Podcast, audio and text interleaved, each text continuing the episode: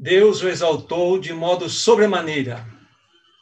Ele deu o nome que está acima de todo nome, para que ao nome de Jesus se dobre todo o joelho que está nos céus, na terra e debaixo da terra. E toda língua confesse que Jesus Cristo é o Senhor para a glória de Deus Pai.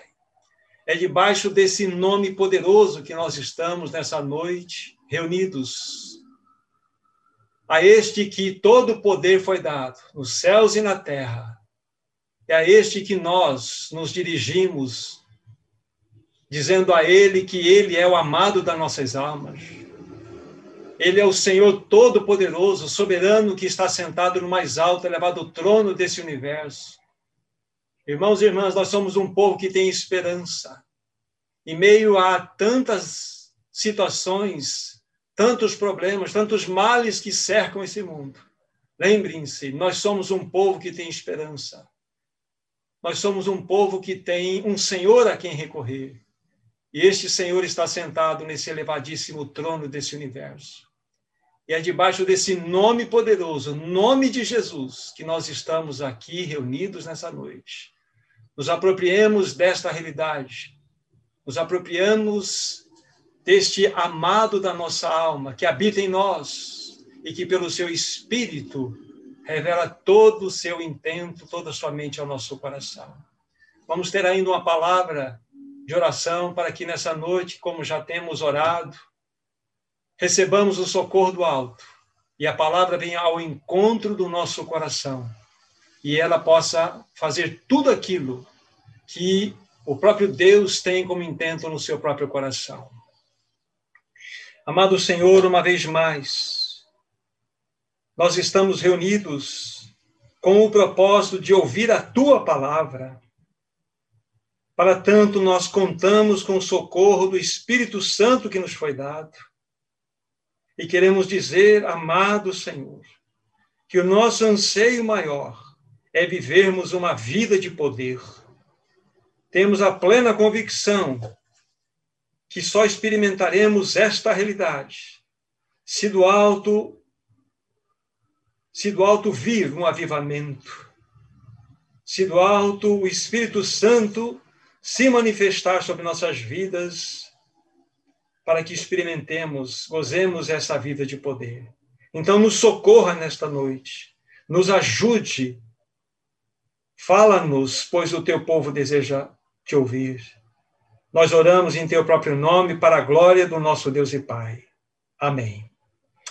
Amados irmãos e irmãs, nós precisamos dar um passo além diante daquilo que já temos compartilhado junto aos irmãos. Nosso encargo, como tem sido sempre anunciado, tá, está em destaque, que é uma vida de poder. Hoje é o quarto encontro que nós estamos tendo a respeito desse assunto tão relevante, tão importante, para, em especial, o tempo em que estamos vivendo. Lembro-me perfeitamente que na última reunião que nós aqui participamos juntos, eu disse aos meus irmãos que são necessários dois ingredientes, dois ingredientes para que o avivamento que tanto nós desejamos possa acontecer. Dois ingredientes. O primeiro deles é um retorno às escrituras sagradas é voltarmos para a palavra de Deus, sermos despertados para essa realidade. Então, este é o primeiro e importante ingrediente. O segundo, tão importante como este, é, de fato, nós entrarmos numa realidade de termos uma vida de oração perseverante, tanto pessoal como coletivamente falando. Havia dito que esta é uma combinação perfeita: espada em punho, a palavra de Deus, joelhos em terra, para que nós clamemos ao Senhor, para que Ele, de fato, envie sobre nós o avivamento tão necessário que precisamos, em especial no tempo do fim em que estamos vivendo. Não há como, na, na oração mencionei, não há como nós experimentarmos uma vida de poder se nós não formos avivados pelo alto, pela manifestação do Espírito em nós.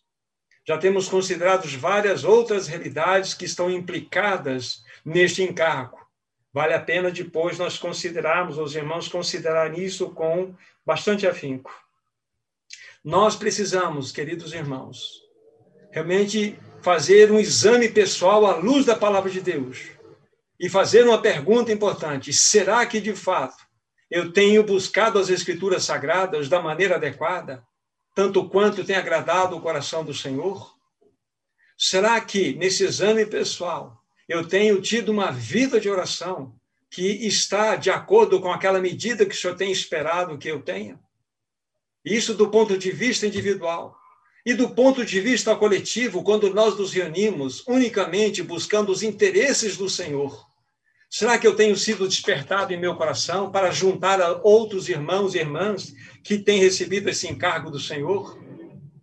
Nós precisamos fazer essa avaliação à luz do Espírito Santo, para entendermos que é importantíssimo que levemos a sério estes dois ingredientes fundamentais para que o avivamento aconteça: uma volta às Escrituras Sagradas e também uma realidade de uma vida de oração perseverante diante do Senhor.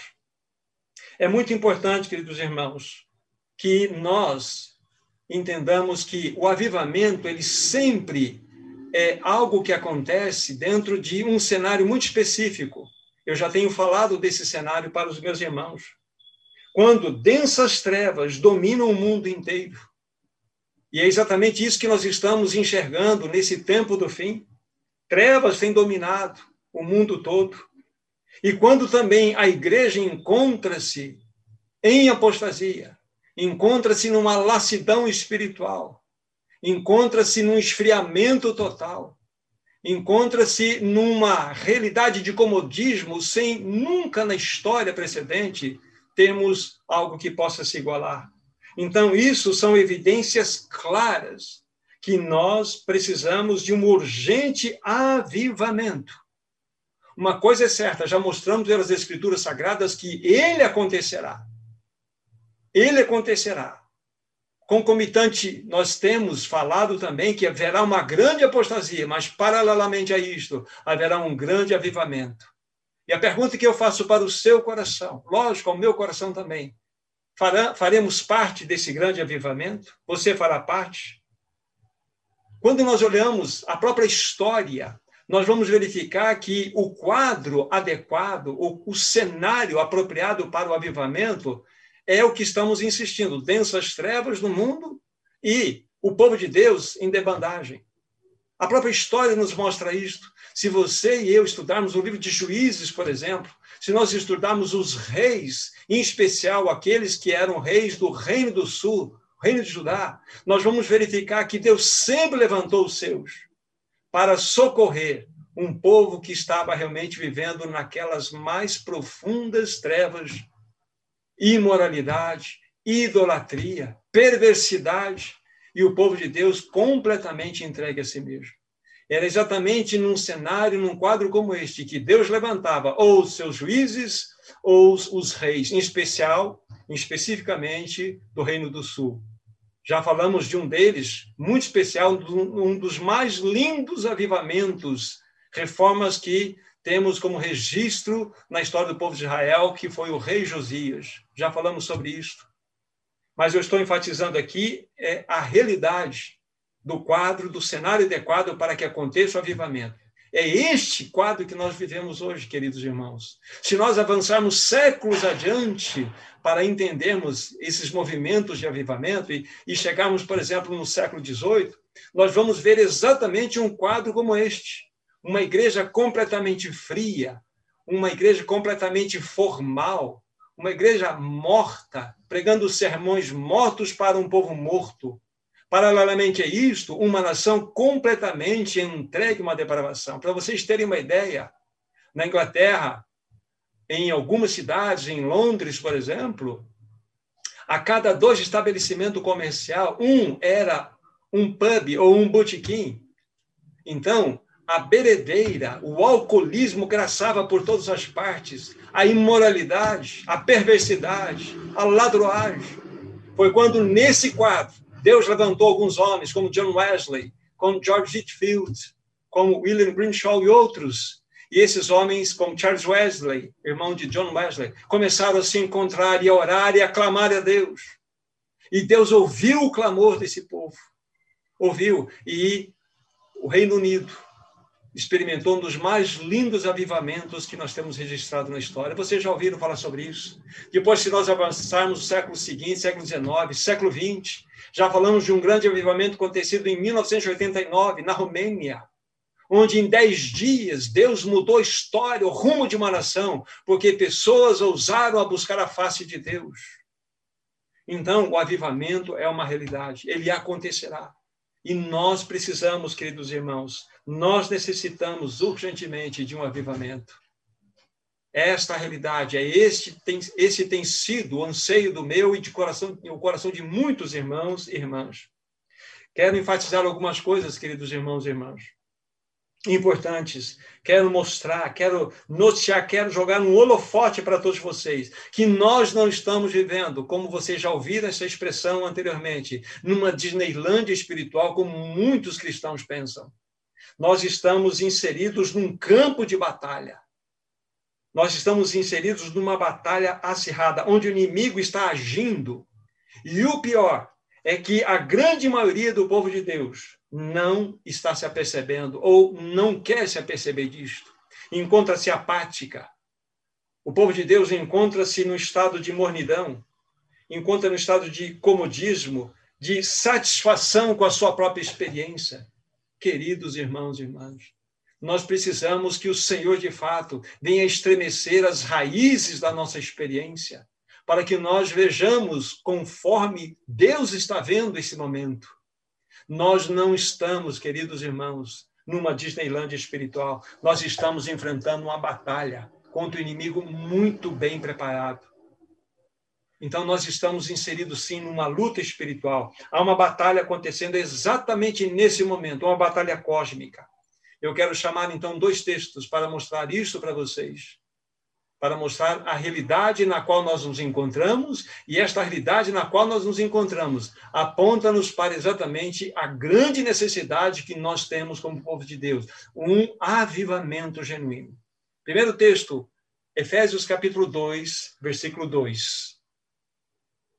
A palavra de Deus diz assim: Nos quais andastes outrora, segundo o curso desse mundo, segundo o príncipe da potestade do ar, do espírito que agora atua nos filhos da desobediência. Vejam que texto impressionante, esse primeiro que eu estou citando para os meus irmãos. A Bíblia está nos mostrando aqui que esse mundo, ele está seguindo o seu curso. Esse mundo está seguindo exatamente o seu próprio rumo, o seu próprio caminho. E ele anda segundo o príncipe da potestade do ar, que está atuando exatamente agora. Espírito que está agindo nos filhos da desobediência. Rapidamente falando, queridos irmãos, Deus, no seu primeiro versículo, quando nós vemos lá os fatores, nos primeiros versículos, os fatores criacionais, a Bíblia fala que Deus criou os céus e a terra. Deus não criou os céus e o mundo. Céus e a terra. O mundo, como nós vemos hoje, é um sistema caído. Todo aspecto político, econômico, social, religioso, educacional faz parte de um sistema caído. Quando a palavra de Deus diz Deus amou o mundo de tal maneira, Deus amou a humanidade, amou as pessoas que estão inseridas nesse sistema de trevas. Então, quando a gente fala o curso desse mundo aqui, exatamente o curso, exatamente desse sistema caído, que foi estabelecido a partir da queda. E nós nascemos dentro dessa realidade. Por isso que nós estamos inseridos numa batalha espiritual, no mundo de engano, no mundo de mentira, no mundo de falácia. E nós precisamos, como povo de Deus, discernir essas coisas, entender à luz da palavra de Deus onde nós estamos vivendo. Agora, um outro texto, no mesmo livro de Efésios, capítulo 6, agora, versículo 12. Veja o que o apóstolo Paulo tem a nos dizer. Diz assim a palavra do Senhor: Porque a nossa luta não é contra sangue e carne, e sim contra os principados e potestades, contra os dominadores desse mundo tenebroso, contra as forças espirituais do mal nas regiões celestes. Vocês já viram, com certeza, já leram quantas vezes esse texto? Vocês percebem que aqui que há uma hierarquia muito bem elaborada pelo inimigo? E a nossa luta não é contra sangue e carne, como acabamos de ler aqui, mas é contra uma classe de principados, de potestades, dominadores desse mundo tenebroso, forças espirituais que agem, que agem nas regiões celestes. Então, queridos irmãos, nós precisamos de discernimento espiritual. Nós precisamos discernir exatamente o mundo onde nós estamos habitando, do qual nós não fazemos parte, porque quando nós nascemos de novo, quando nós cremos na nossa experiência em Cristo Jesus, Cristo não só morreu por nós naquela cruz, mas nós morremos nele para nós mesmos, para esse mundo maligno, morremos para o diabo, para o pecado. Agora vivemos para ele, mas estamos nesse mundo até que ele assim permita. Então nós precisamos discernir onde nós nos encontramos nesse momento. Agora nós poderíamos levantar uma pergunta, né? Como essas forças espirituais como estes, esses dominadores desse mundo tenebroso agem de maneira prática? Quais são as ferramentas, né? Quais são os instrumentos que eles têm nas mãos para atacar não só a igreja, como toda a sociedade? Como há pouco eu falei, a queda desse mundo, a queda desse mundo promoveu que o estabelecimento de um reino maligno, de um sistema maligno. Então, através de toda a realidade política, econômica, social, educacional, religiosa, isso se torna uma plataforma para o próprio inimigo avançar com seu projeto. Mas uma coisa que eu quero destacar para vocês, talvez uma das ferramentas mais eficazes que o inimigo tem usado hoje para manter as pessoas no engano, para levar as pessoas de fato a esta realidade que encontra-se agora que é a utilização do secularismo, da cultura. O inimigo tem usado todos os veículos de mídia que nós possamos imaginar: a TV, os filmes, as séries, as novelas, os desenhos animados. Tudo com o fim de destruir, atacar, arruinar todos os valores cristãos. Tudo aquilo que nós temos como verdade, todos estes essas realidades, todos esses instrumentos são ferramentas do maligno para a destruição. É só você analisar os filmes, as séries, as novelas, tudo aquilo que você está vendo, os desenhos animados. Qual é o tipo de mensagem que há por trás? Antigamente eram mensagens subliminares. Eram mensagens subliminares, mas não existe mais isso. Hoje nós temos um ataque frontal contra todos os valores cristãos, contra a família, contra a verdade, contra a moralidade, contra a liberdade. São afrontas reais. E talvez um dos, um dos, dos capachos mais utilizados pelo inimigo nesse tempo do fim são alguns youtubers que ele tem levantado, que tem a finalidade nas mãos de Satanás direta de confrontar todas as autoridades de paz, e não autoridade de paz, todo tipo de autoridade estabelecida, confrontar todas as realidades de valores cristãos, trazendo todo tipo de bestialidade em ensinos. É isso que nós estamos enfrentando, queridos irmãos e irmãs. Enquanto quando nós falamos que nós precisamos de um urgente avivamento, é que tem muitos no meio do povo de Deus que não estão apercebendo-se dessa realidade, estão confortavelmente vivendo a sua vida cristã, acomodaram-se dentro da sua realidade. Eu leio uma palavra, eu assisto uma mensagem pelo, pelo, pela, pelo YouTube, eu, eu ligo para os irmãos, vou fazer um churrasco, um churrasco com os irmãos, eu estou tendo comunhão. Será que é só isso, irmãos? Será que nós não temos que ser despertos para uma outra realidade que nós estamos enfrentando uma guerra, uma guerra pior do que uma guerra atômica? Porque essa guerra, ela realmente, quando ela se encerrar, haverá pessoas no inferno e há pessoas salvas. Queridos irmãos, nós precisamos ser despertos pelo Senhor. Agora, quero dizer a todos meus irmãos, a, meus, a minhas irmãs, quando nós ouvimos situações como esta, quando nós assistimos alguma mídia, algum vídeo que traz um profundo escândalo no nosso coração, e isso deve fazer, não adianta nada você reagir dizendo assim, Maranata, ó, oh, vem Senhor Jesus, ah, o sangue de Jesus tem poder. Ah, está amarrado em nome de Jesus. Isso não basta, irmãos. Ainda que são expressões muito genuínas e devem ser usadas. Se você não se posicionar diante do Senhor, se você não for diante dos pés do Senhor e se unir a outros para estarem clamando diante dele, do Senhor, para que o avivamento venha, a sua família está sendo destroçada. E eu penso mais agora naqueles pais que têm filhos pequenos, que precisam realmente estarem diante do Senhor, buscando a face dele, unindo-se a outros irmãos, para que nós possamos ajuntar um exército só e clamar: Senhor, derrama do teu espírito, prepara o teu povo para esse tempo do fim. Então, querido irmão, querida irmã, você não está numa Disneyland espiritual, você está numa guerra. Queira você aceite isso, queira você não, queira você não aceite isso. Você está inserido numa guerra.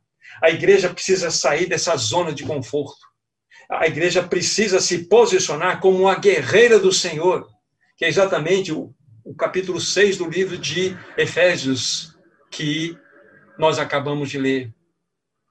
Nós somos parte do corpo de Cristo, nós expressamos uma realidade, nós estamos numa guerra, irmãos, e essa guerra se vence de joelhos, essa guerra se vence quando nós conhecemos a palavra de Deus e as escrituras sagradas, elas impactam o nosso coração, mudam a nossa realidade para que nós possamos ser bênçãos lá fora.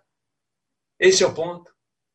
Irmão, irmã, nós não estamos numa Disneyland espiritual. Você e eu estamos numa guerra espiritual. O assunto é muito sério.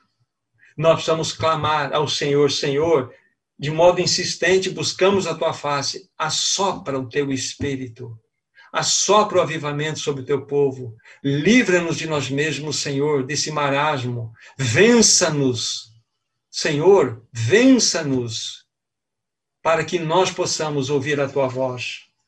Há uma passagem que eu já li, mas eu gostaria de ler novamente, numa outra ocasião, já havia mostrado, de Abacuque, capítulo 3, versículo 2. E vou dizer a razão por que eu quero ler de novo essa passagem. Abacuque 3, versículo 2. Vou ler como está na minha versão.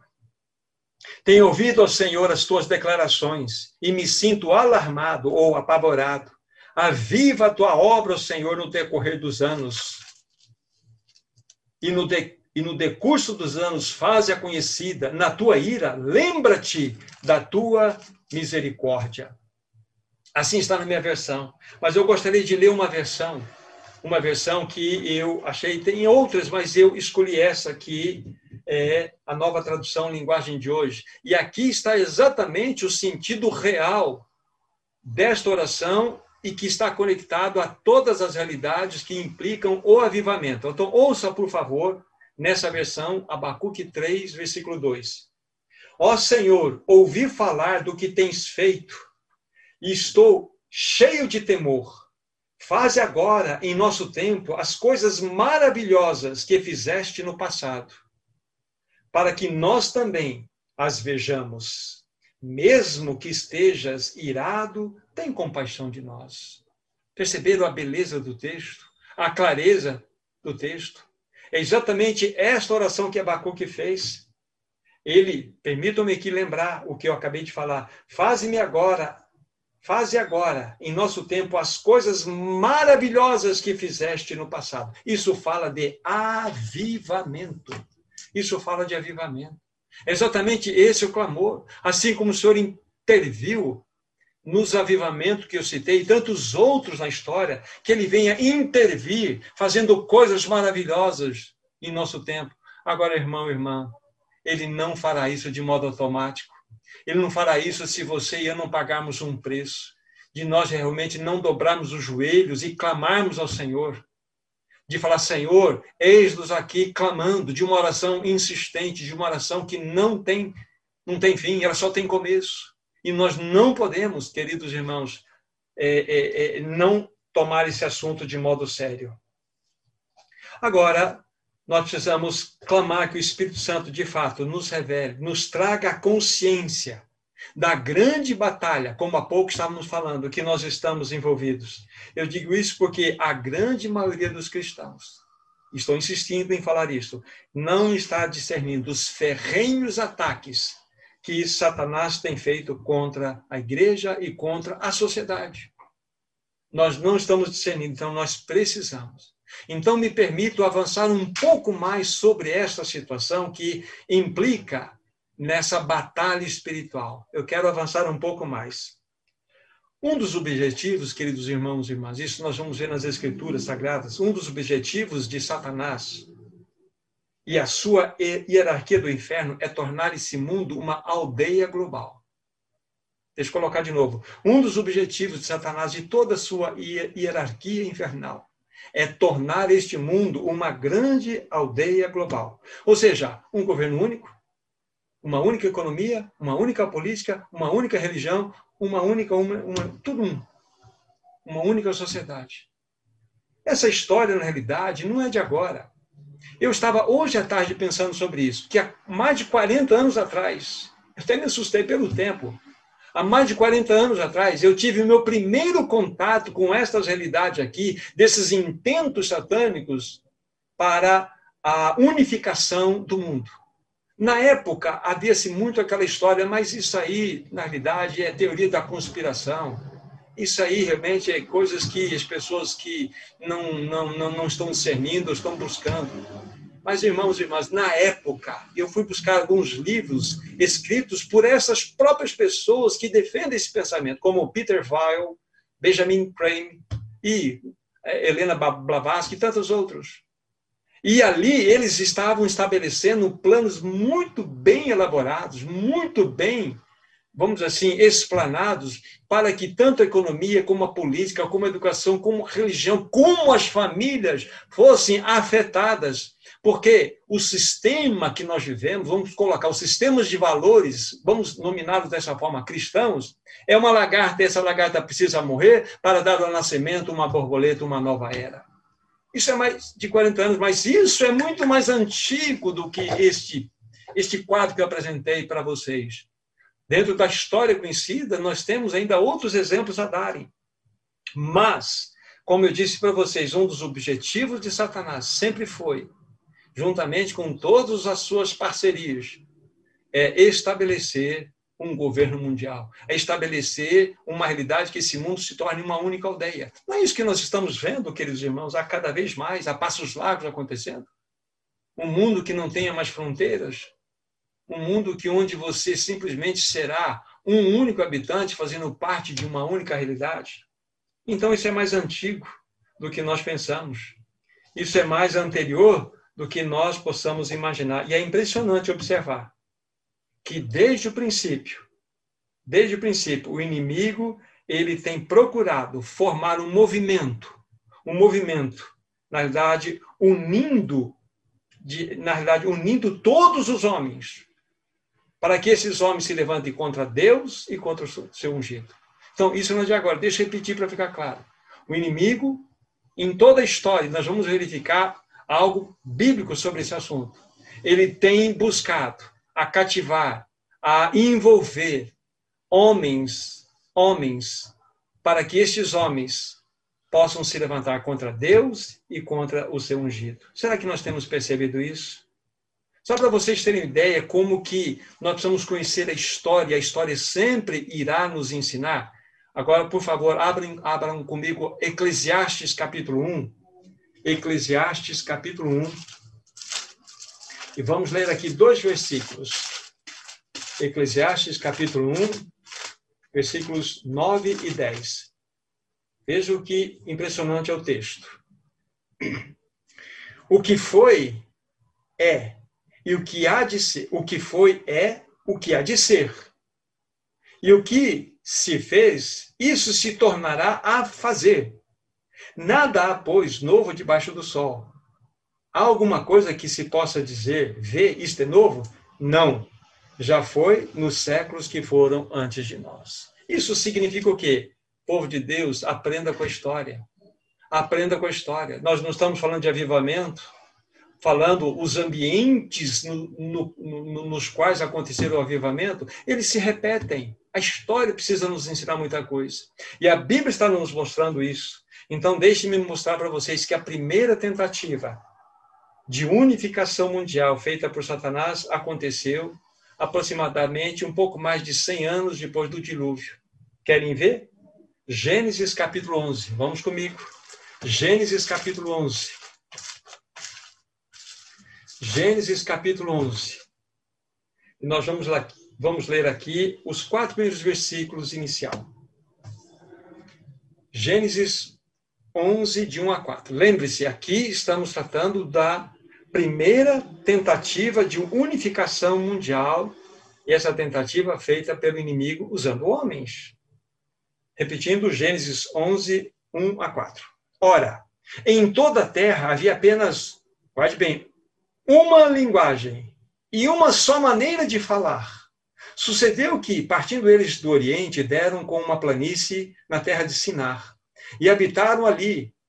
E disseram uns aos outros: Vinde, façamos tijolos, queimemo-los bem. Os tijolos serviram-lhes de pedra e o betume de argamassa. E disseram: Vinde, edifiquemos para nós uma cidade, uma torre, cujo tope chegue até os céus e tornemos célebre o nosso nome, para que não sejamos espalhados por toda a terra. Até aqui. Esse texto precisa chamar a atenção. Parece-nos algo extremamente inofensivo. Parece algo nos que não tem uma, uma, uma, clareza nos textos para nos mostrar a seriedade daquilo que estava acontecendo aqui. Não é? Mas nós precisamos entender o que está por trás desta realidade aqui e era uma mentalidade satânica. Aqui, o grande edificador, nos versos precedentes, vocês vão olhar depois, o grande edificador é Nimrod, que é uma figura do anticristo. E, na verdade, ele tinha uma ambição muito bem clara, muito bem estabelecida, que era controlar a humanidade da época, tanto no que se refere-se à multiplicação dela, como à dispersão dela. Para que eu continue meu raciocínio, volte uma página, pelo menos uma ou duas páginas, no capítulo 9, versículo 1. Vejam a ordem de Deus, que ela se repete também no capítulo 1 de Gênesis, mas 9, 1 de Gênesis. Abençoou Deus a Noé e a seus filhos, ele disse: Sede fecundos, multiplicai-vos e enchei a terra. Se você, nós não vamos lá, mas guarde Gênesis 1, 28. Você lê lá, lá uma ordem de Deus para que o homem, então, ele se multiplicasse e ele pudesse povoar toda a terra e dominar toda a terra. Então, o projeto de Deus é que o homem se espalhasse por todos os cantos dessa terra e fosse uma bênção. Aqui nós vimos a promessa sendo repetida para Noé. Mas em Gênesis nós estamos vendo algo completamente oposto. Esta é uma realidade, um espírito de rebelião que estava acontecendo ali. É a primeira tentativa de Satanás usando Nimrod e todos aqueles que faziam parte daquele contexto para fazer o quê? Se levantar contra a palavra de Deus. Eles queriam, na realidade, eles queriam criar um órgão nacional de união das nações, uma ONU, uma Liga das Nações daquela época, para que fosse centralizado em todas essas realidades. Vocês estão percebendo isso? E o que significa vinde edifiquemos? Nós acabamos ler no versículo 4. Vinde edifiquemos uma torre para nós, para que o nosso nome seja conhecido. Será, queridos irmãos, que eles, naquela época, seriam estúpidos suficientes de desejarem construir uma torre que chegasse até o topo do céu e batesse lá nas nuvens, como se eles chegassem num ponto e encontrariam uma porta, eles entrariam no céu? Não era este o intento deles. Na verdade, eles tinham intentos completamente diferentes para que eles mantivessem toda uma sociedade em cativeiro. Eles precisavam mandar, manter essa sociedade através do engano.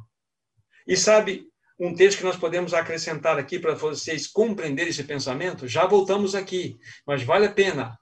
Isaías, já voltamos aqui, 47, versículos 13 e 14. Vale a pena olharmos aqui para vocês entenderem todo o contexto. Isaías 47,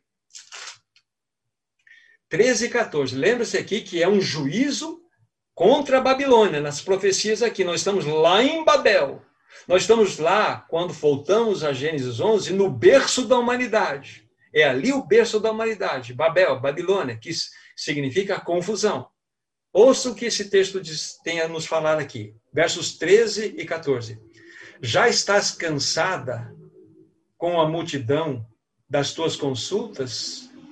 Levantem-se, pois, agora os que dissecam os céus e fitam os astros, os que em cada lua nova te predizem o que há de vir sobre ti. Eis que serão como restolho, o fogo os queimará, e não poderá, poderão livrar-se do poder das chamas, nenhuma brasa restará para se aquentarem, nem fogo que diante deles se acendem. Em especial, o versículo 13 que estamos destacando aqui. Levantem-se, pois, agora os que dissecam os céus, fitam os astros, os que em cada lua nova predizem o que há de vir sobre ti. Não é impressionante isso?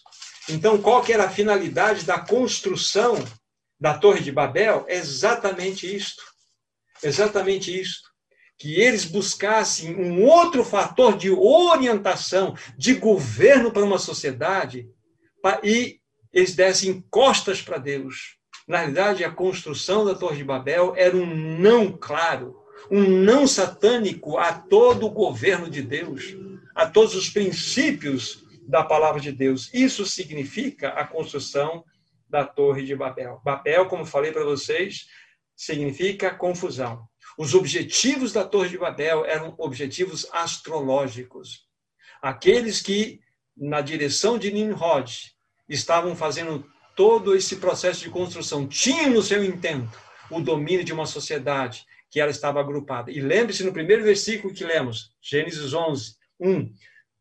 Em toda a terra havia apenas uma, uma linguagem e uma maneira de falar. Lembre desses dois pontos que serão importantes para logo mais para nós. E que estamos falando aqui, queridos irmãos, aqui é a primeira tentativa satânica da unificação do mundo. Esse é o projeto de Satanás. Esse é o projeto satânico que está agora sendo reeditado na Babilônia futura que haverá. Mas o projeto já está em andamento. Quando nós falamos de avivamento, nós precisamos discernir o ambiente que nós estamos. E precisamos ver que isso está acontecendo de modo acelerado. Que nós precisamos, então, buscar a face do Senhor, clamar: Senhor, aviva o teu povo, aviva a tua igreja, para que nós possamos ser, possamos ser sal e luz nessa terra para que nós possamos ganhar tantas vidas que precisam ser ganhas, para que nós possamos ganhar espírito de evangelistas, para que muitos possam ser livres das garras de Satanás, das garras do engano. Então, estamos fazendo até agora, queridos irmãos, é mostrar exatamente que essa ideia de se construir, de se edificar uma aldeia global é muito antiga. Vimos aqui que a primeira tentativa, como estamos insistindo para os irmãos, aconteceu aqui em Gênesis capítulo 11, como nós consideramos, 100 anos, um pouco mais depois do dilúvio. Um pouco mais de 400 anos é que entra a história de Abraão no processo. Deus vai então buscar aí um caminho para a manifestação da sua plena vontade. Babel, na realidade, é a ONU da antiguidade. É a Liga das Nações da antiguidade. E, como disse, a Babilônia será reeditada para nós concluirmos esse aspecto da, desse, dessa primeira tentativa, qual foi a reação de Deus diante disso? Gênesis capítulo 11, versículo 5 a 9. Veja como Deus reagiu diante dessa rebelião. Versículo 5. Então desceu o Senhor para ver a cidade e a torre que os filhos dos homens edificavam. E o Senhor disse: Eis que o povo é um, guarde bem, e todos têm a mesma linguagem. Isto é apenas o começo. Agora não haverá restrição para tudo o que intentam fazer. Vinde, desçamos e confundamos ali a sua linguagem, para que não, para que um não entenda a linguagem do outro. Destarte o Senhor os dispersou dali pela superfície da terra, e cessaram de edificar a cidade. Chamou-se-lhes, pois, o lugar, o nome de Babel, porque ali confundiu, aí está o nome, né? Babel, confusão, o Senhor a linguagem de toda a terra e dali o Senhor dispersou para toda a superfície dela. Então Deus reagiu. Deus interviu, porque ali estava uma rebelião explícita contra o governo dele. Babel é não contra Deus.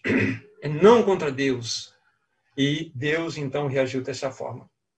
Queridos irmãos e irmãs, essa foi a primeira tentativa, mas a história nos mostra que isso há de se repetir pela última vez, em proporções mundiais. Mas será que nós temos um amparo bíblico para isso que você está falando? Vamos verificar? Apocalipse, capítulo 17. Saímos do primeiro livro da Bíblia para o último livro da Bíblia. Apocalipse 17.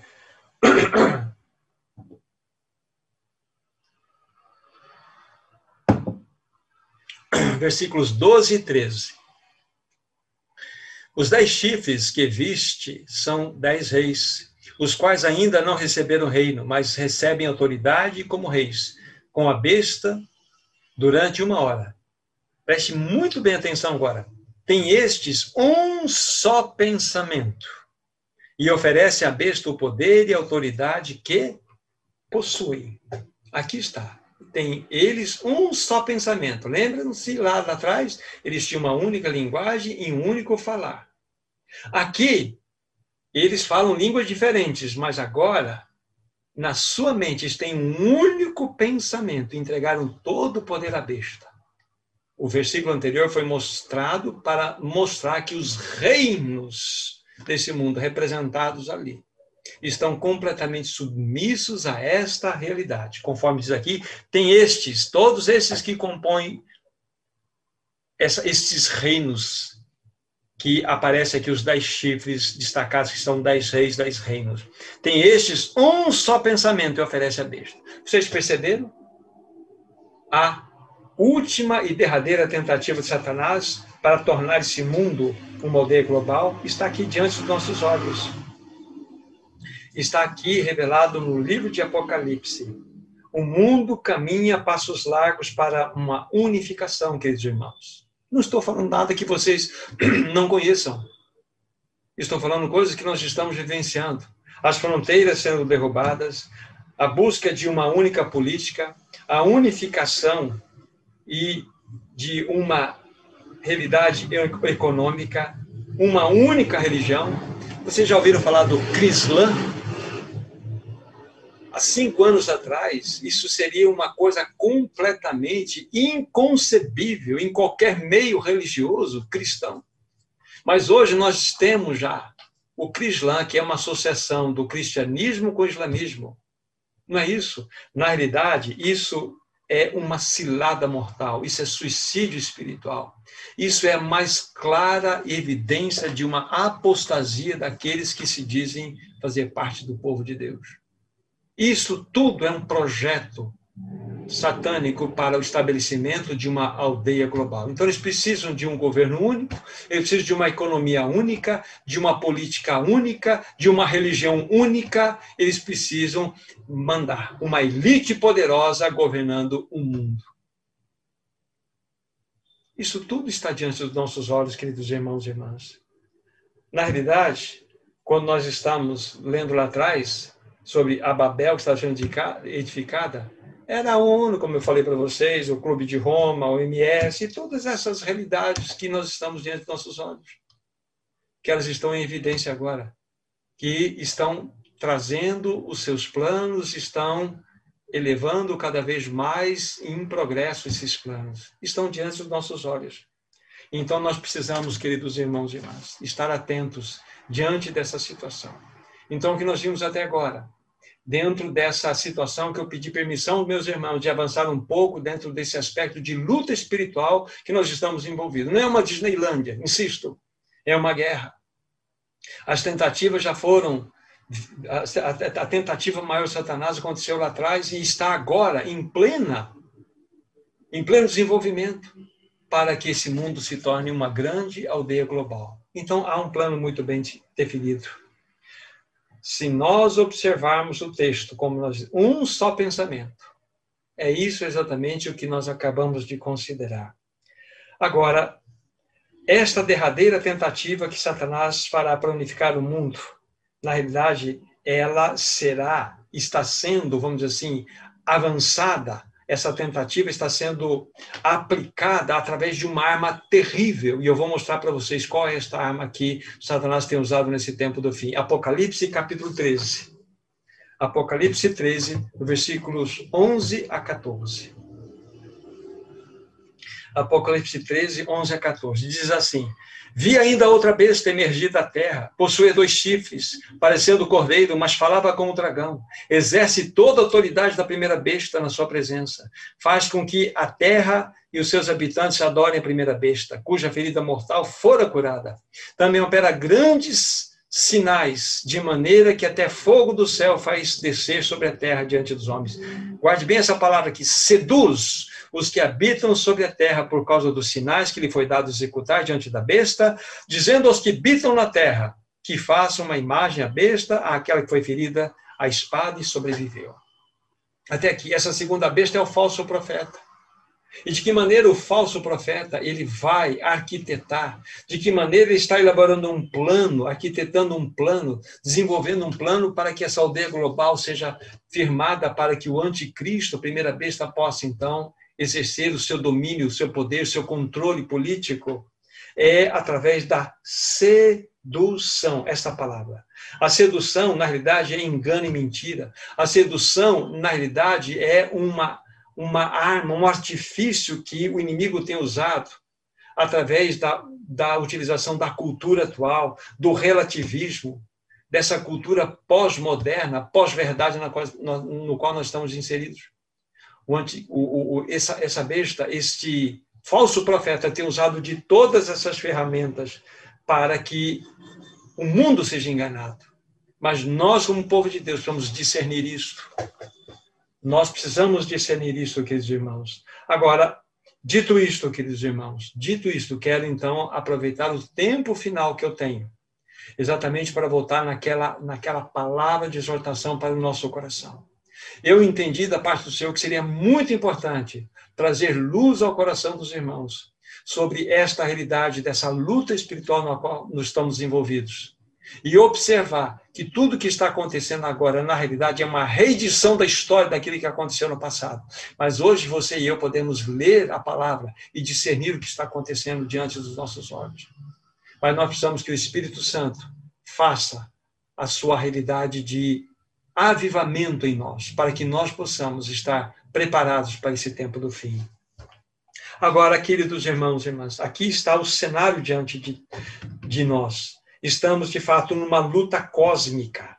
E nós precisamos discernir, compreender os movimentos que estão acontecendo, tudo aquilo que está ocorrendo à nossa volta, para que nós estejamos preparados preparados para de fato enfrentarmos tudo isso com o vigor do Espírito, mostrando ou demonstrando uma vida de poder Agora, só para concluir, como eu concluí lá em Gênesis 11, como que Deus interviu, como Deus reagiu a esta situação. Voltem para Apocalipse 17 e veja o versículo 14. Qual será o fim? O fim de toda essa história. Qual será o fim de tudo isso que nós estamos professando? Nós temos o fim descrito aqui. Nós já sabemos o que vai acontecer no fim desse filme. Verso 14, Apocalipse 17 diz assim: Pelejarão eles contra o cordeiro, e o cordeiro os vencerá, porque é Senhor dos senhores e Rei dos reis. Vencerão também os chamados eleitos e fiéis, os que se acham com ele. Veja que é a vitória do cordeiro e a vitória daqueles que são fiéis, daqueles que estão com ele. Esta é o fim de toda a cena então nós somos mais do que vitoriosos em Cristo Jesus. Mas nós precisamos discernir. Nós precisamos fazer parte destes que serão os vencedores juntamente com o Cordeiro.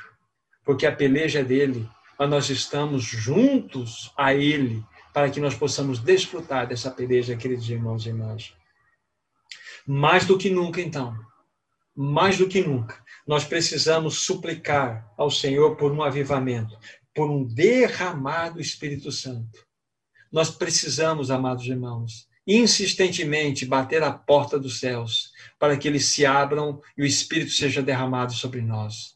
Nós não estamos num tempo de passeios turísticos espirituais. Nós estamos enfrentando uma luta contra uma, um, um grupo de malignos que são muito bem preparados têm hierarquia, sabem muito bem como atacar o povo de Deus e como atacar esse mundo que já está caído.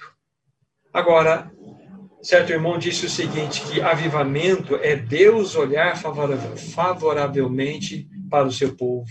Ah, irmãos e irmãs, precisamos clamar, Senhor, olhe de maneira favorável para nós, olhe de, favor, de maneira favorável para a tua igreja nesse tempo do fim. Esse, esse mesmo irmão disse o seguinte, que avivamento é o sorriso de Deus lançado para o seu povo. Como nós precisamos disso, né, amados irmãos e irmãs? Que o Senhor de fato olhe para nós com o seu sorriso. Mas eu quero concluir esse tempo, de fato, para aqueles irmãos que na semana passada, quando eu estava compartilhando sobre a mesa do Senhor, eu ocupei os cinco minutos finais para falar algumas coisas sobre sobre essa realidade que estamos falando de avivamento, eu vou reproduzir alguns pontos que eu falei lá naquela ocasião. Os irmãos que ouviram, por favor, ouçam novamente. Você que não ouviu, atente, por favor, e acompanhe o texto que nós vamos considerar. Um texto extremamente especial extremamente especial que precisa ser considerado nesse tempo do fim. Abram comigo, 2 Crônicas, capítulo 7. 2 Crônicas, capítulo 7. 2 Crônicas, capítulo 7. Todo o contexto seria importante ser lido, mas eu só vou olhar o versículo 14. Os versículos precedentes são importantes, para vocês entenderem em que circunstância nós estamos vivenciando aqui, em que circunstância esse versículo 14 deveria ser aplicado.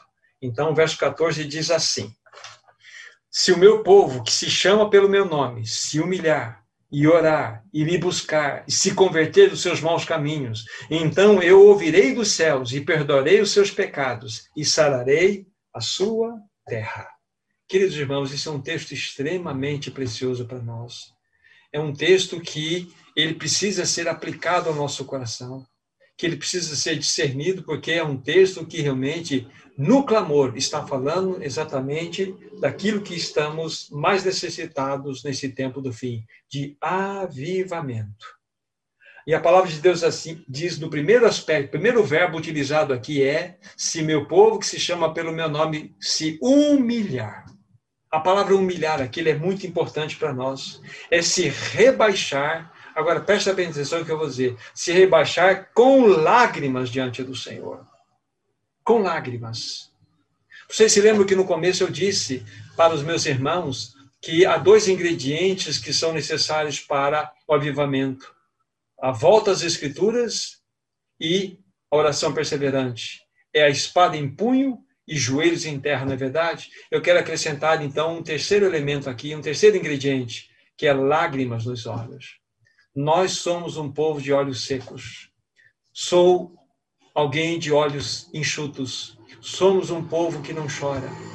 Certa vez, o irmão, é, ou alguns irmãos chegaram àquele grande evangelista chamado William Booth, que era do Reino Unido, final do século XIX, início do século XX esses irmãos, esse irmão William Booth, ele era do Exército da Salvação. E ele se espalhou por todos os, todos os cantos do mundo, esse ministério tão lindo, e ganharam muitas e muitas almas para o Senhor. E um grupo de irmãos chegaram até ele e disseram o seguinte: Irmão William, nós temos orado, orado, e o Senhor não, tem respondido o nosso clamor, não temos experimentado o derramado do Espírito. Ele simplesmente respondeu: experimentem chorar. Exatamente isso, queridos irmãos, que devemos pedir que o Espírito Santo nos leve a chorar, porque os olhos do Senhor estão marejados de lágrimas, porque quando ele olha para um povo que não tem correspondido às suas demandas, o que ele vai fazer? Porque ele tem sentimentos em seu coração. Ele quer que o seu povo possa manifestar as lágrimas que estão nos seus olhos. E nós não temos feito isso, queridos irmãos e irmãs. Nós precisamos de lágrimas nos olhos. E aqui, quando essa palavra nos mostra que, se nós de fato de, temos buscado o nome do Senhor, devemos nos humilhar, ou seja, nos reba rebaixar com lágrimas aos seus pés. E a Bíblia fala mais ainda, né, olhando para o capítulo 7, versículo 14, que está sendo considerado. E orar. Orar significa se colocar na brecha e não sair dali até ser atendido. Essa é a ideia desse verbo aqui. Se colocar na brecha e não se levantar, não sair daquela realidade, daquela posição até ser atendido. Não é forte isso, queridos irmãos? E a Bíblia fala na sequência: e me buscar, e me buscar. Buscar a Ele diretamente significa procurar a face de Deus. Procurar a face de Deus, contemplá-la para que nós possamos ver aquele sorriso que Ele tanto deseja expressar para nós. Mas nós estamos impedindo essa realidade. Mas a Bíblia fala, além de humilhar, de orar, de buscar, a Bíblia vai se converter, é voltar, é renovar, é reparar os seus caminhos, e isso de modo prático. De modo prático. Então vejam a riqueza desse texto para nós. Precisamos este caminho para que, de fato, possamos obter o resultado. O resultado na sequência é eu, diz aí, ouvirei dos céus perdoarei os seus pecados e sararei a sua terra. Isto significa que Deus irá olhar favoravelmente para o seu povo. Então nós precisamos passar por isso, queridos irmãos e irmãs. Queremos avivamento, queremos discernir toda essa realidade que está diante dos nossos olhos, queremos fazer a diferença nesse mundo caído, queremos de fato estar revestido de poder para enfrentar este mundo. Precisamos de experimentar o avivamento. E aqui está, começa com humilhação, oração, com busca, conversão, e o resultado é toda essa realidade que estamos aqui. Irmãos e irmãs, a igreja não poderá produzir o avivamento por si mesma. Isso é uma atribuição divina, mas nós podemos preparar caminhos para esse avivamento. E caminhos são envolvidos é aquelas coisas. Nós vamos voltar às Escrituras Sagradas, precisamos orar constantemente, precisamos de fato clamar que o Espírito Santo nos traga lágrimas na nossa face, para clamarmos ao Senhor. Então, o avivamento virá através da espada, dos joelhos e das lágrimas, irmãos do povo de Deus. Um povo que quer levar a sério ao seu Deus irá buscar esse caminho. Agora, infelizmente, muitos cristãos não tem tido tempo de orar, na é verdade. Lembre-se que eu falei isso. Nós temos tempo para trabalhar, temos tempo para passear, e nós aqui do contexto de Londrina, temos tempo para passear no Zerão, temos tempo para tantas outras coisas, mas chega na, no tempo da oração, hum, alguma coisa me impede, não é verdade? O inimigo não quer que nós nos reunamos para orar. O inimigo não, não quer que nós clamemos àquele que deseja tanto nos dar o avivamento. Considere isso, meu irmão, minha irmã. Considere isso com seriedade. É por isso que nós somos cristãos medíocres. É por isso que nós estamos nessa realidade que e nos encontramos agora. Deixa eu lembrar então, para irmos para o final, de três perguntas que eu levantei para vocês, intrigantes. Não foram formuladas por mim, mas eu quero reproduzir essas perguntas para os meus irmãos. Primeira pergunta, preste bem atenção. Se Deus dependesse da sua vida, do seu caráter, o avivamento viria? Se Deus dependesse da sua vida, do seu caráter, o avivamento viria? Segunda pergunta. Se todos os cristãos fossem exatamente como você, as janelas dos céus se abririam ou se manteriam fechadas? Não é sério isso, meu irmão, minha irmã? Para mim, muito sério para mim. Sério para você, pensou também. Terceira pergunta: se Deus dependesse da sua vida de oração, nós teríamos um avivamento que impactaria a sociedade? Não são perguntas extremamente intrigantes e impactantes? Eu quero levar a sério, tenho levado a sério essas perguntas, tocando ao meu coração. Espero que você também, da mesma forma. Queridos irmãos, nós precisamos colocar a nossa boca no pó, nos arrepender, pedir que o Espírito Santo nos revele se há algum pecado em nós, que nós possamos confessar, que nós possamos colocar diante do Senhor e abandonar esse pecado. Abandonar. Quero contar uma história final para concluirmos então. Certo irmão foi fazer uma conferência na região do Nordeste. Ele foi na casa de alguns irmãos e eles estavam tendo alguma dificuldade lá porque a água não estava saindo pela torneira. A caixa d'água estava plena de água, mas a torneira aberta não recebia o fluxo d'água. Foram examinar, examinar, até que chegaram num determinado movimento do cano, num cotovelo, quando abriram e perceberam havia alguma coisa, havia um rato morto ali.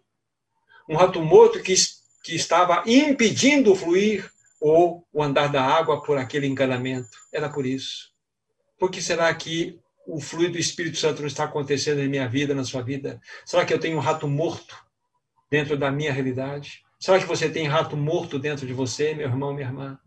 É tempo de nós confessarmos. Isso é pecado. Rato morto é um pecado que impede o fluir do Espírito Santo. Então, que o Espírito Santo mostre, você tem um rato morto e você precisa confessar. Que ele perscrute a minha vida, perscrute a sua vida e tire todos os empecilhos. Às vezes não é um pecado, rato morto aqui, um pecado que possa ser um pecado é, moral, um pecado que possa agredir a sociedade, mas é o seu envolvimento com esse mundo são as suas tarefas mundanas, são as coisas que aparentemente não são pecaminosas, mas são distrações que impedem o fluir do Espírito Santo, rato morto. Então, cada um de nós considere diante do Senhor essa exaltação, querido irmão, querida irmã. Que o Senhor perscrute nosso coração, que ele venha revelar todos os pecados escondidos e realmente, revelados uma vez, possamos colocá-los diante do Senhor e nos apropriar. Como diz a palavra de Deus, não precisam abrir 1 João 1,9. Se confessarmos nossos pecados, Ele é fiel e justo para nos perdoar todos os pecados e nos purificar de toda injustiça. Então nós temos um caminho. Eu e você temos esse caminho. Graças a Ele. E assim, pela misericórdia de Deus, com o derramar do Espírito, com o avivamento, nós poderemos então viver uma vida de poder. Essa é a realidade. É para isso que uma vida de poder é tanto ansiada por nós, para que nós possamos ser bênçãos nesse tempo do, fim. Com o avivamento, esta realidade é possível para você e para mim. Que Deus, na sua infinita graça, possa falar ao nosso coração, continuar falando ao nosso coração. Vamos orar. Amado Senhor, nós entregamos nas tuas mãos as nossas vidas.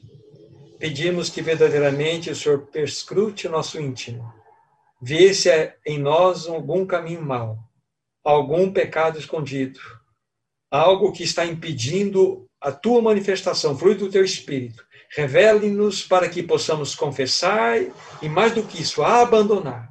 Amado Senhor, aviva-nos, desperta-nos nesse tempo do fim. Ajuda-nos a viver uma vida de poder através do teu Espírito Santo para a tua própria glória.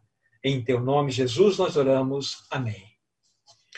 Amados irmãos e irmãs, eu Quero então me despedir e rogar, junto dessa oração, que verdadeiramente rogar a cada coração, a cada irmão, a cada irmã, que coloque-se diante do Senhor e busque de maneira séria o falar do Senhor na sua vida. Que você e eu possamos experimentar uma genuína vida de poder. Para tanto, sabemos que é necessário que o avivamento aconteça. Que o Senhor nos visite nesse tempo do fim, queridos irmãos que vocês tenham o início de semana abençoado e sejam bênçãos nas famílias, na sociedade onde vocês servem. Que sejamos guardados pelo nome do nosso Pai. Graça e paz, queridos irmãos, fiquem na paz. Deus abençoe a todos.